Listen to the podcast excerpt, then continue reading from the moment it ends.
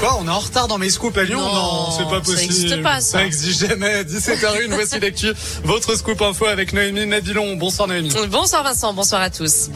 C'est le jour J, début tant attendu de la fête des Lumières. Deux ans après la dernière édition, 31 animations sont prévues, le tout bien évidemment très encadré avec plusieurs mesures sanitaires et de sécurité. Le port du masque est obligatoire partout, le pass sanitaire est exigé dans les endroits clos, mais surtout interdiction de manger ou de boire dans les rues de la Presqu'île ou à proximité de la Tête d'Or et du Parc Blandan à partir de 19h.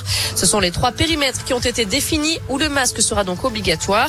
Le préfet du Rhône, Pascal Mayos, nous explique en détail cette mesure sanitaire de consommer poissons et produits alimentaires sur la voie publique à partir de commerces ambulants ou sur des pas de porte pour éviter les rassemblements. Un lieu spécifique a été proposé par le maire de Lyon sur la place Lyoté avec une jauge de 1500 personnes et qui accueillera de l'ordre de 7 commerces ambulants environ. Des contrôles seront faits tous les jours par les forces de police, police nationale, police municipale, pour que l'obligation du port du masque, présentation du pass sanitaire et les interdictions dont je viens de parler soient bien respectées.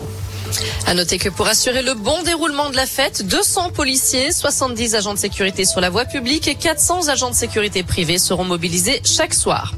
Dans l'actu aussi, la grève à la clinique du Val d'Ouest à Écully. Les soignants cesseront le travail à partir de demain pour dénoncer la dégradation de leurs conditions.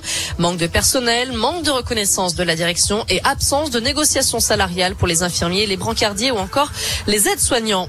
Un projet d'attentat déjoué en Ile-de-France. Deux hommes ont été interpellés. Ils envisageaient une attaque au couteau pendant les fêtes de fin d'année. Ils voulaient tuer des personnes au hasard dans des endroits très fréquentés. Ils ont été mis en examen et écroués.